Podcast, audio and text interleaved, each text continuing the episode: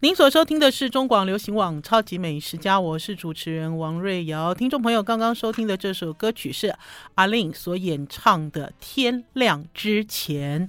好啦，听众朋友赶快追上我们《超级美食家》哦！勇闯录音室又来喽！这次呢，发出勇闯录音室的人是来自旭果。听众朋友有听过这个品牌吗？我们会邀请旭果坚果的负责人黄忠明。在七月二十日，在空中跟大家分享，工程师做得好好的，干嘛要去卖坚果呢？而且还去卖养生的骨粉，这样子一路走来的心路历程。所以，听众朋友，请你们赶快追上我们超级美食家勇闯录音室，这次发自续果坚果的召集令，从现在开始到七月十九日为止，听众朋友找到这一篇。超级美食家勇闯录音室，发自旭果的留言，你们就要写下哦。我想要旭果坚果干湿分离坚果葡萄干随手包十二包，我们将会抽出三位幸运的听众朋友，一起跟大家享受健康跟美味。好啦，超级美食家要和保健品牌日食一善合作了。最超级的优惠就在超级美食家要给大家的推荐。我爱顶级美食，也爱平价小吃。保健食品我只追求高效顶级，好有力 Check 胶囊，添加世界标杆大厂 Q10，美国 USDA 有机认证高含量虾红素，有效维持健康，素食者也可以食用哦。中广的粉丝，你们一定知道，五月份的时候，赵董事长一起推荐，立刻秒杀。所以呢，好多人等了好久好久好久，都是在等日食一善。所以，听众朋友，我们现在已经补货了，请大家准时追上，在超级美食家要给大家的推荐，请搜寻日食一善或拨打服务专线零二二五零零五五六八零二二五零零五五六八。好了，我们要先休息一下，进一段广告，再回到节目现场。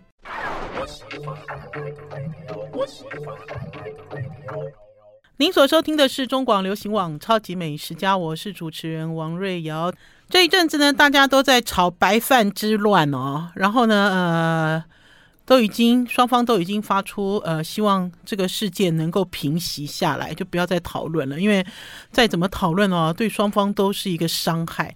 可是我要跟听众朋友讲啊，这个白饭之乱一开始哦，出来的第一天新闻哦，我就有去追踪这家店，这家店在 Google 上的评论。然后呢，我其实稍微看了一下，我其实还蛮喜欢这个老板的，这老板好有个性哦。呃，就不管就不管这个学生留下一颗星的负评，在学生留下一颗星的负评之前，哈，在这个 Google 上面有人给他评论夸奖他，他会谢谢人家。然后如果有人呃批评他，可是如果讲错的话，这个老板会跳出来替自己讲话。我印象很深刻的是有一篇评论，那个评论就是说哈，虾酱空心菜又没有虾。好，就是虾酱空心菜没有加虾啦，他没有在虾酱空心菜里面找到虾仁，好，他觉得这个呃这道菜有很大的问题，然后呢，所以老板呢就留言回复他，他说太阳饼里有太阳吗？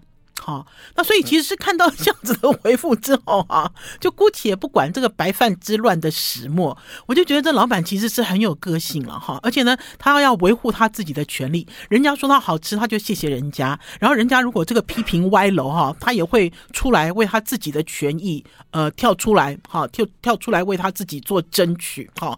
我其实蛮喜欢这样子的。听众朋友不知道会不会很在乎这个 Google 上面哈的这个评论，比如说在呃选择这家餐厅的时候，你们会去看那个评论吗？好，呃，搞不好很多人只会看分数，好，可是我喜欢看评论，因为呢。看评论可以看得出来，不是看消费者啦，听众朋友，看评论其实是看店家，好，就是看这个店家是否有在用心经营他的餐厅，然后是否有在在乎消费者的反应。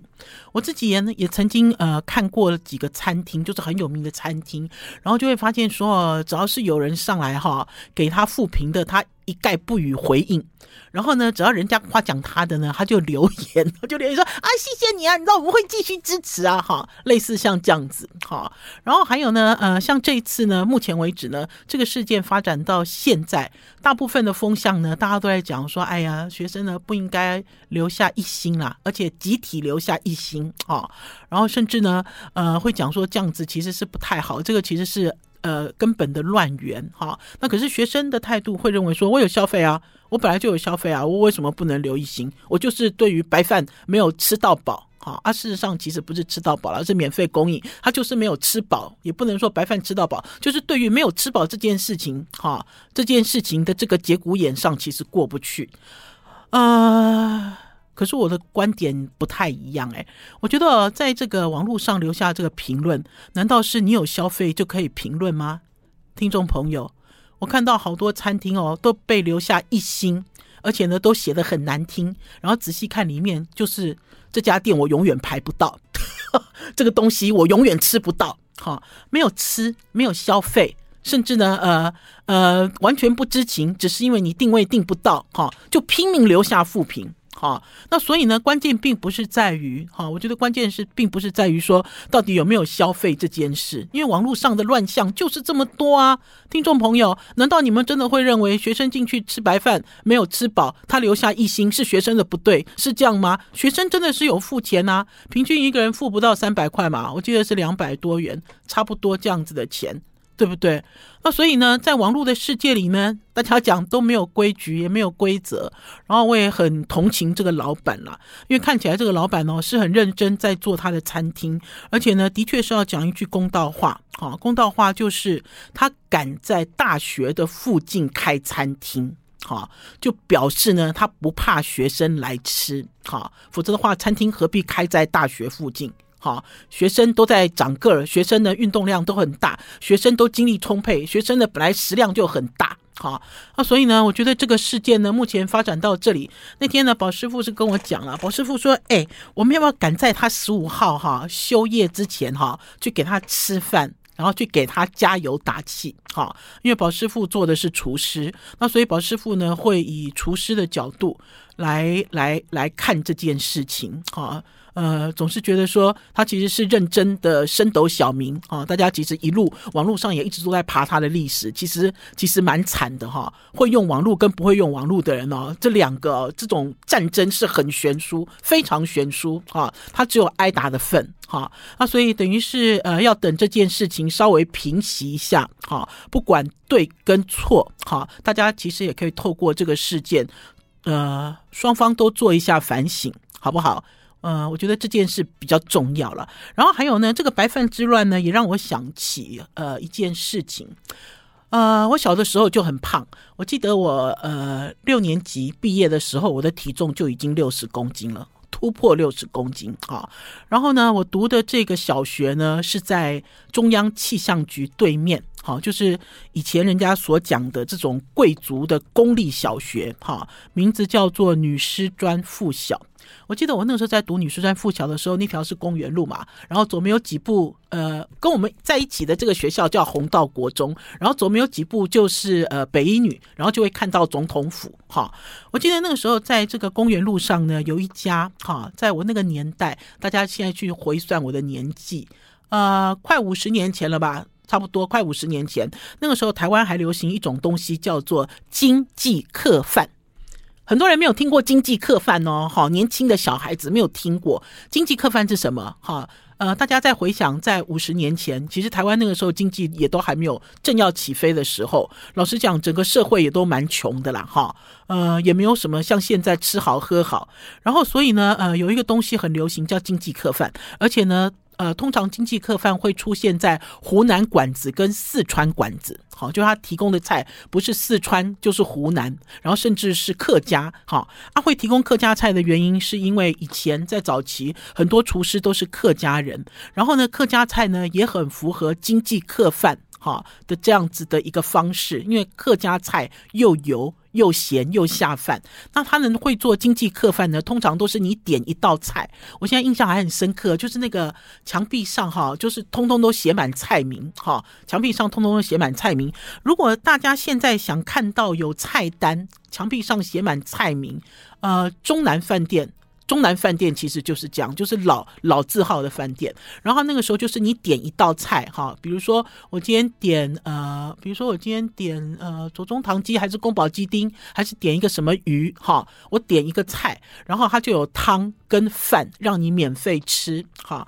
我记得我小的时候好爱吃哦，听众朋友，我好爱吃白饭哦，而且那个时候呢，在下课的时候，我妈妈啊哈，还是我阿姨她来接我们的时候，因为我们家那个时候住三重嘛，那我。爸爸跟妈妈其实对于小孩子的教育都很重视。那个时候，他们花了很多力气把我们送进这个贵族学校，然后呢，还花了很多钱帮我们迁户籍，哈，就是希望我们能够在好的环境里面能够受到好的教育。那可是因为住很远嘛，大家知道，从那个公园路，然后要回到三重，有的时候我爸爸妈妈会开车来接，有的时候没有啊，有时候我们要坐公车回去啊，哈，有的时候我阿姨啊他们来接的时候，还是我妈妈开车来的时候，就会在附近。我还记得就在公园路上有一个小店，他就是在卖经济客饭。我记得我那个时候好会吃诶，听众朋友，现在有一个品牌叫呷七碗，对不对？你们有听过？有一个品牌叫假七碗，就是吃七碗呐。我第一次看到这个假七碗的品牌，我就忍不住笑出来了。笑出来的原因是我小学的时候，我去这个卖经济客饭的这个小馆子哈，我光是点一道菜，我就可以吃七碗饭。听众朋友，我小的时候就是假七碗了，就是人家讲的本烫啊，假刚好，你知道，其实吃了七碗之后还能继续吃，我是被拉住，好，被不是被老板拉住，是被大人拉住。大人说够了够了，你知道，你他给我加啦，哎呀，你不应该给我加了，他他大口啊，给我一直加，好，可是我印象就很深刻，在小的时候，虽然经济客饭呢，我们我们没有很常吃，好，因为老实讲，因为在小的时候，我们家的家境很好，非常好，我们那时候。有开玉龙的大汽车，我爸爸那个时候是玉龙汽车的卫星工厂。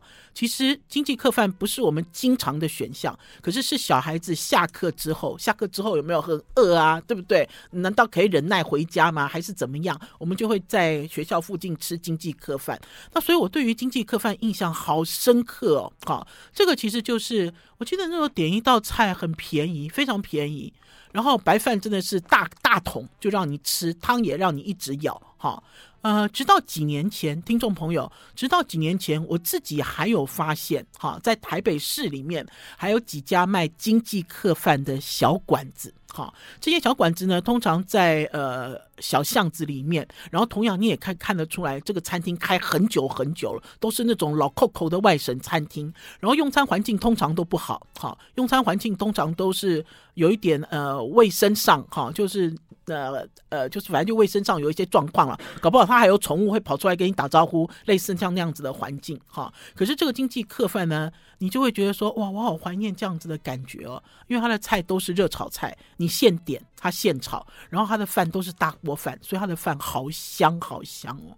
哎，七碗饭呢，听众朋友，我虽然没有吃到饱，我也吃到爽了。好了，我们要先休息一下，进一段广告，再回到节目现场。I like 我是王瑞瑶，您所收听的是中广流行网《超级美食家》。上一次啊，跟听众朋友跟大家报告我的身体状况，然后也跟大家报告呢，我自己呢透过这个助行器，哈，治疗我自己的过程。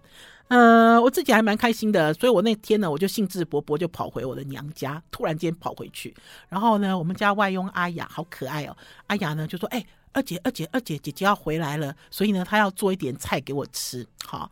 呃，我才忽然间想到说，对哈，阿雅其实在几个月前哈，曾经烧了几道菜让我拍照、录影、做记录。哈，这件事情呢，也是再次提醒听众朋友啦，每一个人家里呢，每一个人呢家里，还是每一个人手上都有智慧型手机。哈，呃，对我来讲，我觉得智慧型手机给我最大最大的一个进步，就是我可以随时记录，哈，随时收集。好，然后呢，把这些我感兴趣的东西制作成影片，上传到我自己个人的频道“超级美食家”的王瑞瑶，王瑞瑶的超级美食家，然后跟大家分享。然后其中呢，最主要的当然是跟吃有关。那可是这个记录吃的这个过程其实没有范围。哈，以前我自己就在想说，如果今天假设智慧型手机提早十年发明，搞不好我父亲一生。一手会做的这种非常厉害的山东菜卤菜，搞不好我一道一道都可以忠实的记录下来。好，因为他在厨房里煮嘛，我就站在旁边录。啊，这个呢也是跟听众朋友讲，好多东西哦，我们都在讲说，哦，它消失了，它不见了，我再也吃不到了，我再也看不见了。啊、是可以好用一些方式挽回。好，挽回的方式就是你的智慧型手机。哈，呃，容量不要买太小。哈，很多人其实买了智慧型手机了，好像买了一个传统手机一样。哈，容量不要买太小。哈，最好呢，录影拍照的功能呢好一点。看到一些东西，尤其是跟家人，哈，跟你很亲爱的人在一起，哈，大家呃，比如说在下厨的时候，大家欢乐的时候，都可以把这些东西记录下来，因为它永远不会消失。哈，上传到你的 YouTube 频道，不管。呃，YouTube 的有没有分钱给你？它都是你的资料库，哈，这就是我一直以来一直贯彻的，就是我有一个很庞大的美食的吃喝玩乐的资料库。这个资料库呢，可以让我自己哈作为我的资料以外，也分享给大家，哈。那所以呢，呃，上次呢，我们家这个外佣阿雅呢，阿雅阿雅好可爱哦。这个阿雅呢，呃，他就做了几道菜，其中有一道道菜叫做印尼炒泡面。好，印尼炒泡面，我就是在前几天就想到说，哎，我印尼炒泡面还没有分享哎，因为呢，我分享了这个阿雅帮我做的炸蔬菜饼，哈，有几道菜我都陆陆续续分享了。那为什么会呃讲到这个炒泡面呢？哈，炒泡面，因为很热嘛，听众朋友，这个时候啊，如果他还能下厨煮饭给你吃哦，这就是真爱了啦。热死了！大家有没有觉得，尤其是关在厨房里煮饭哦？关在厨房里煮饭有冷气吹吗？没有啊。有可以吹电风扇吗？不行啊，对不对？因为它这个火苗会飞来飞去，会被吹灭啊。所以呢，能够在这么炎热、气温飙过四十度、将近四十度，你看到那个台湾地图哈，整个台湾呢跟修环杯一样，尤其是台北盆地哦，听众朋友，我那天看到台北盆地是深红色。好恐怖的颜色，就热死了。在这个时候，还有人愿意走进厨房煮饭给你吃，不管他是外佣，还是你的父母，还是你的先生、老婆，还是你的小孩，大家都要谢谢他了，真的很不容易。好，那因为呢，我那天呢，我就临时跑回家，临时跑回家之后，阿雅就说：“哎，我要变什么菜给姐姐吃呢？”那所以他就给我炒了，又给我炒了一次印尼印尼炒泡面，我才想起来说啊。我的影片还没有在 FB 跟大家介绍，哈，呃，印尼炒泡面不难，哈，而且呢，我觉得呢，呃，我在跟几个呃外佣学做菜的过程里面，哈，我会发现说，呃，印尼人做菜其实很细，哈，而且呢，他们所用的材料都是信手拈来，哈，都不是昂贵的东西，哈，呃，我记得有一次吧，应该是上一个外佣尤里，尤里那个时候呢，呃。煎了一条吴锅鱼，我已经好久没有吃吴锅鱼了。听众朋友，吴锅鱼哦，是我在是我在我们家家道中落的时候吃的鱼啦。我们家以前小时候都吃黄鱼，然后自从我嫁给宝师傅之后，宝师傅也不吃吴锅鱼，哈，因为他觉得这个鱼有土味，有土气，哈。可是呢，呃，我回到娘家之后呢，我们的外佣呢就去买一条好大的吴锅鱼，哈，然后呢，呃，就慢慢炸，慢慢炸，然后炸完了之后呢，他用手。去倒一个辣椒酱啊，就是仔仔细细好多香料，就用他们自己的这个石磨或者是木磨哈，因为便宜一点的嘛，木磨只有一百块，石磨要好几百块，他们就有一个简易式的木磨，就慢慢磨，慢慢磨，磨香料给我做辣椒酱哈，就会发现他们其实做菜哦都好用心哦，因为都是做给家人吃的手工菜哈，然后呢，所以呢，呃，可是材料都很简单。所以那天呢，呃，阿雅呢又炒了泡面给我吃，好啊，所以我那天其实吃了蛮多淀粉的，因为阿雅不但炒了泡面，阿雅呢还呃去炸了一个饼，好，那个饼酱蓬起来像球一样，呃，然后要沾一个酱，然后我就跟阿雅讲说，你下次炸这个球给我看，好，呃，好像用的是呃树薯粉吧，还是用什么粉去做的，很特别，哈。呃，然后呢，呃，我要告告诉大家，因为这个印尼炒泡面的这个影片哈，我一 PO 出来哈，一样哈，我用连结的方式连到我的脸书粉丝专业。那听众朋友，你们很容易，只要找到连结就可以点到我的 YouTube 频道，然后你们就去订阅，以后我 PO 的任何影片、长影片，你们都看得到哈。因为我现在我把它做分流了，短影片放在我的脸书跟 IG，长影片呢，我就要丢到这个 YouTube 频道上面。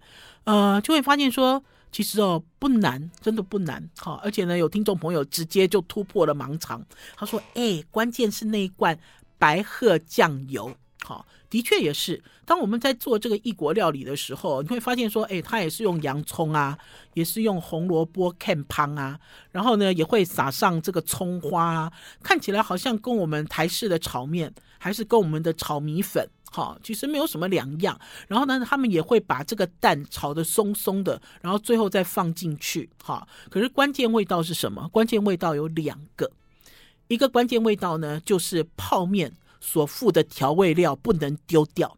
好，另外一个就是我刚刚讲的白鹤酱油。好，白鹤酱油，我觉得以前哦，有一段时间哦，吃泡面哦，好开心哦。那段时间也是我很小很小的时候，小的时候什么时间会吃泡面？听众朋友猜一猜，台风天对不对？台风天一定要吃泡面。还有就是半夜爬起来看棒球的时候，看到威廉波特少棒队出国，你知道出国去给我们。得冠军的时候，大半夜的时候就想要吃泡面，而且老实讲，那个时候的泡面好简单哦。那个时候的泡面就是公鸡，搞不好我现在大家讲公鸡的时候没有感觉，可是哦，泡面的外包装有一只公鸡，哈的这样子的面，其实在日本也有。台湾呢，在我们年轻的时候，在我们小的时候的公鸡，就公鸡，它其实不叫公鸡排了，它叫生力面。我想起来了，就是我们台湾小的时候，我小的时候吃的生力面，其实就是公鸡，日本的公鸡泡面。我们要先休息一下，进一段广告，再回到节目现场。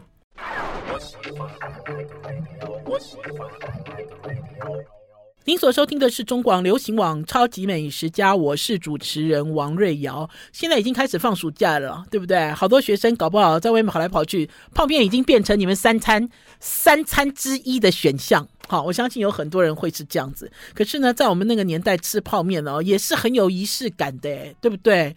只要台风来了就要吃泡面，哈。而且呢，我记得我那个时候台风来了，我一定要吃维力炸酱面，好。因为台风来缺水嘛，对不对？然后你就觉得吃干拌面很有感觉。我甚至于一直到现在，只要是有台风来的时候，我就要想办法弄一碗维力炸酱面，而且呢，不能碗装，你一定要用自己家里的碗工。好，你一定要用这样子的方式，因为呢，老实讲呢，用碗装的泡面，以前是保丽龙碗，现在是纸碗，你热水冲下去都有味道。好，现在这个纸碗又有这种蜡融出来的味道。哈，有的人在吃泡面的时候其实很随便。哈，老实讲呢，在以前，在很多年前，那个时候还在中国时报做主管的时候，每一年的暑假，每一年的寒假都有实习生来实习。我那个时候好喜欢带实习生哦，全报社没有组别要接实习生，我要实习生，因为我自己就是实习生出来的。我曾经有一年暑假。我的那一组来了七个实习生，很可怕，对不对？听众朋友，来那么多实习生怎么办？没有怎么办呢、就让他们自己去做专题啊，做美食专题啊。他们如果想不出来的话，就叫他们去做泡面专题啊，对不对？你们自己去挑那个呃通路上方便的通路，有可能是超商，有可能是呃一些连锁的量饭店。你们去挑新口味的泡面去做调查，然后你们就吃泡面，就写泡面报告给我。好，看有没有办法变成一个新闻。如果可以变成一个新闻的话，就让你们见报；如果没有办法变成新闻，就训练你们的舌头。好，就像我刚才所讲的，听众朋友，你们可以吃得出来泡面的这个从这个。外包装融出来的味道嘛，你们有感觉它是不一样嘛？我记得那个时候啊，在呃小的时候，我们住三重，然后呢，我们有我我自己会固定用一个碗来泡面。那个泡面碗，我也曾经在超级美食家的脸书粉丝专业跟大家分享过，它是一个大同瓷器的碗工，好，而且这个碗工的大小就很适合拿来做泡面。呃，泡面碗工不能大哈，因为你的热水不会很多，然后你的温度要很集中哈。然后还有就是这个碗哈，这个大同瓷器就这个形式的碗工已经没有了，它在边缘哈还会有那种画三条线、画三条线这样子的刻花，然后它是那种淡粉红色的小花哈。呃，这个系列的碗哈，这个系列的瓷器我其实有找过，其实有，可是它之后呢越做越粗糙，哈，而且以前像这样子的碗工，它还镶一圈金边呢。听众朋友，泡面碗镶一圈金边，当然这个金边呢日积月累已经被我洗的金边都没有了，否则早期哦，我拿了这个泡面碗的时候，我都不敢丢进微波炉，诶，因为它有金属边，丢进微波炉就会噼里啪啦的响。那可是之后我发现那个金边都已经被我刷洗，因为它已经是一个很老很老的碗了。可是我依然把它放好哈，只要每次只要想要吃泡面的时候哈，我就觉得仪式感来了哈。听众朋友，如果是呃在收音机旁边的听众朋友，如果你也是泡面控的话，你们有泡面碗吗？有没有？有没有有没有像我这么痴狂哈？那所以仪式感很早很早以前就已经养成了哈。我记得那个时候呢，台风天的时候吃维力炸酱面，然后呢看那个半夜看哨棒的时候就要冲一碗这个生力面。为什么呢？呃，还有生力面不能煮哈，维力炸酱面要煮，生力面一定要热水泡。这个生力面很简单，我记得那个时候的这个生力面哈，这个一片面哈，然后炸的比较金黄，然后就是一包粉。它也没有油脂，那所以呢，当你这个哈热水冲下去哈，它溢上来的这个味道就是标准的泡面的味道。而且早期哦，这个泡面哦的这个面体都是面粉，它没有加什么素薯粉啊，也没有加什么其他比较坚强哈。因为大家知道现在。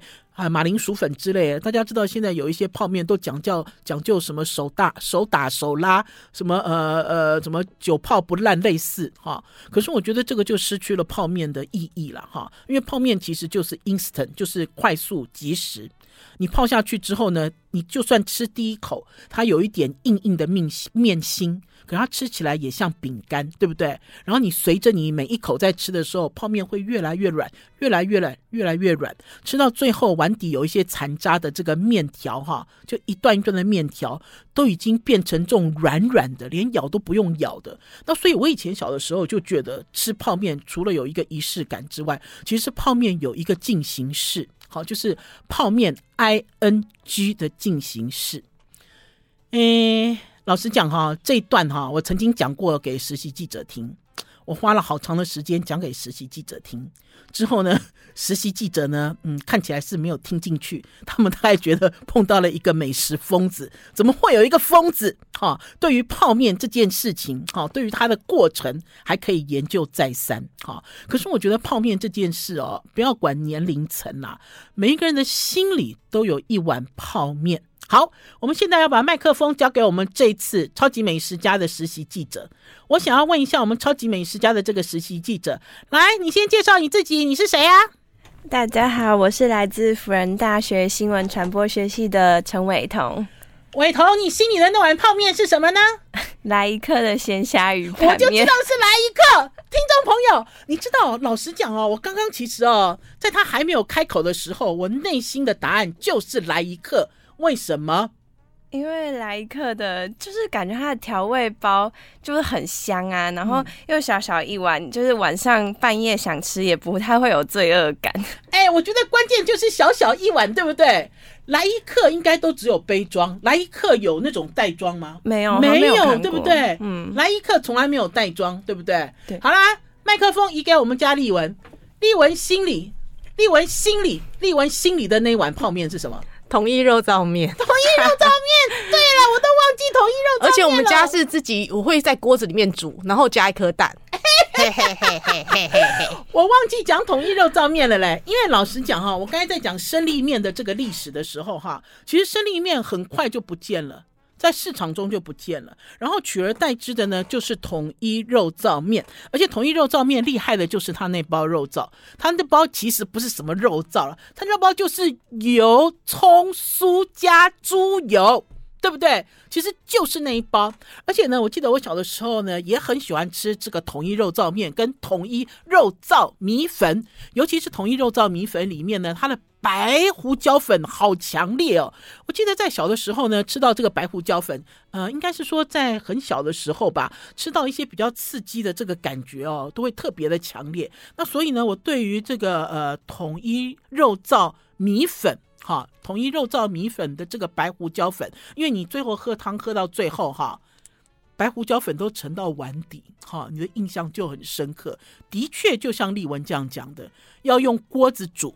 好，而且要打一颗蛋，哈，这就是一个仪式感，哈，呃，可是老实讲，我不知道年轻人到底喜不喜欢这个统一肉燥面，哈，我几年前看到统一肉燥面他们拍广告，我看到他们的广告我就很生气，他们居然把统一肉燥面拍成一个可爱的这个熊大的脸。我觉得他们其实没有办法哈，忠实的去反映到，就是大家喜欢统一肉燥面的那个年代传递出来的那个情感。而且我还记得我小的时候哈，连煮统一肉燥面都有一个固定的单柄锅，而且这个单柄锅是珐琅锅，哈，并不是现在大家所讲的哈，韩国什么韩国人煮泡面都用一个铜锅，其实韩国人那个泡面锅不是铜锅，那是铝锅。好，就是我们很多年前一直都在讲，你不要用铝锅，不要用铝锅，很轻的这种铝锅。其实以前在我小的时候煮统一肉燥面用的就是单柄的珐琅锅。好，休息一下，进一段广告，再回到节目现场。I like 我是王瑞瑶，您所收听的是中广流行网超级美食家。因为我们家外佣阿雅啊，呃，炒了这个印尼炒泡面，好，让我今天呢要跟听众朋友来分享我的泡面经验。其实很有趣，每个人的心中都有一碗泡面。呃，还有就是哈，我在呃，应该是讲说我以前哦，在吃这个印尼印尼。他们都讲印尼泡面啊，其实我们自己的解释应该要叫做印尼干拌面，对不对？应该是煮完了之后，然后就把那些三包几包粉哈，因为他们的粉很多嘛哈，他们的调味料很多，就把这些东西把它干拌在一起。可是并不知道呢，它真正美味的吃法哈，真正美味的吃法其实是要呃呃，就是面要稍微用热水烫一下哈，不要煮到全熟，然后呢再用呃洋葱。红萝卜爆香，哈，爆香完了之后呢，再把面放进去，然后呢，呃，把炒好的蛋放进去，然后再撒上青葱，哈，呃，最后再把所有的调味料跟我刚才讲的这个白鹤，加上这个白鹤的酱油膏，因为它其实不是稀薄的，它其实是咯咯咯的，像酱油膏的这个质地，哈，然后放进去，好，做成一个真正的炒泡面，哈，呃，这个。给大家看一下哈，你看我现在都会在这个照片里面，我会截图影片，我影片一开始我就截图了，然后呢，我就会写上几个字，叫做“影片放在留言”。好，这就是上次我跟听众朋友说，很多人现在呢，呃，在上传影片的时候呢，他会把连接也放在留言，可他不会讲留言，他说影片放在一楼。一楼了哈，我那个时候我都看不懂，影片放在一楼还是影片放在楼下哈？可是我发现越来越多人留言，你所放的影片从一楼到二楼到三楼到四楼一路往下挤，那所以你就不能讲影片放一楼啊哈。然后呢，还有呢，我写影片放楼下，哎，真的有听众朋友来问我，他说瑞瑶姐，你的连接在哪里？我说在楼下，他说楼下在哪？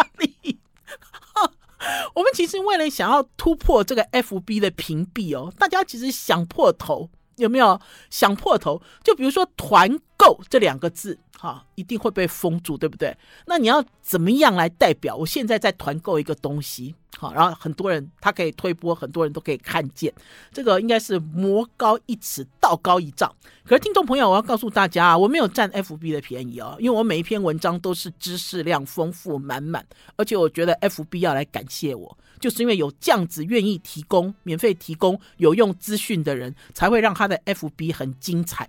虽然呢，目前为止我还在抗拒短影片，因为我发现有很多人认真拍影片都没有人看。可是呢，瞬间的一些动作，不断的重复的这些影片，它的这个流量都大增。好，所以我自己其实也还在适应中。好，我想要特别念一段这个东西哈，给大家听哈。来，阿雅的印尼炒泡面，影片在楼下。对不起，我会修改哈，应该要写影片在留言，免得大家看不懂。哈，我喜欢带妈妈出去吃饭，但是自从阿雅来了之后，她总是说：“姐姐姐姐，外面吃不干净，我就在家煮给你吃。”于是呢，我回娘家的时候，饭菜都准备好了，虽然不是我熟悉的山东味和台湾味，不过软的软，香的香，滋味家常又健康。前几天我临时跑回去看我娘，阿雅端出炒泡面，我才想起来我曾经拍过这道菜，忘记在脸书中分享。这个夏天好热，要非常感谢还愿意下厨煮饭的人。印尼炒泡面非常简单，就算没有印尼泡面，依照阿雅的方法，也可以把其他泡面炒得很可口。阿雅照顾我母亲无微不至。今年阿雅的母亲在印尼老家走失而不幸离世，她非常伤心。而我的母亲的年纪和她的母亲的年纪一样，所以她用做女儿的心情来照顾我母亲。自从阿雅来到了我家，我再也没有听我妈妈抱怨外佣煮的菜吃不动，外佣很懒都不打扫，外佣不听话爱回嘴。外佣一直花他的钱，外佣出门不知道回来，外佣打电话时间很长。谢谢阿雅煮菜很好吃，让我也有被照顾到的感觉，也爱上了阿雅的家乡菜。听众朋友，我们台湾哦，每一个家庭的餐桌其实一直不断的在变化。我们呢一直在讨论什么是家乡菜，到底什么是我的家乡菜？大家就会问你说：“啊，你的家乡是在哪里啊？”哈，我的家乡是在台北吗？还是我的家乡是我父亲的家乡是在山东吗？还是我的家乡是我先生他们的这个呃四川爸爸台湾家庭呢？哈啊，因为呢整个台湾每一个家庭都在融合，大家有没有发现餐桌上在变化？哈，而且这些变化呢在过年的时候最为明显。有没有发现以前的年菜哦都要老扣扣？哈，一定哦，每次过年哦才要吃这个菜。可是现在呢，经济整个都发展起来了。过年你哪里有过年的时候才在吃肉啊？哈，你三餐吃肉你都不要吃了，什么过年吃肉？那所以呢，整个餐桌上有一些变化，这些变化是被值得讨论，而且被值得就是值得被关注，值得被记录下来。好，呃，我自己看哈，因为我们家呃我妈妈的厨房哈。从我自己回家，喜欢带我妈妈出去吃饭。我妈很爱外食，很喜欢到处乱跑。一直到阿雅呢，限制住了我妈妈的行动。她说：“阿妈，你不能乱跑，身体不好，而且呢，外面吃很不卫生，都不干净。哈，我要亲自煮给你吃，怎样怎样。”我记得阿雅那个时候刚来我们家的时候，问她会不会煮饭，她说不会。我还记得，她就跟我讲：“姐姐，我不会煮饭。”然后之后才发现，其实她很会煮饭，而且很爱煮饭。然后就会发现呢，在我们的家里面，所谓的家乡味出现了印尼菜，哈，有各式各样的印尼风味。而且老实讲，我也不排除，像今年过年的年夜饭，搞不好就有几道阿雅他家他们家自己家乡。所吃的过年的料理也会放在我们的家庭里面。好了，超级美食家今天就讲到这里。听众朋友，天气很热哦，你们出出入入一定要记得多喝水哦。超级美食家明天中午十一点空中再跟大家聊天，拜拜，拜拜。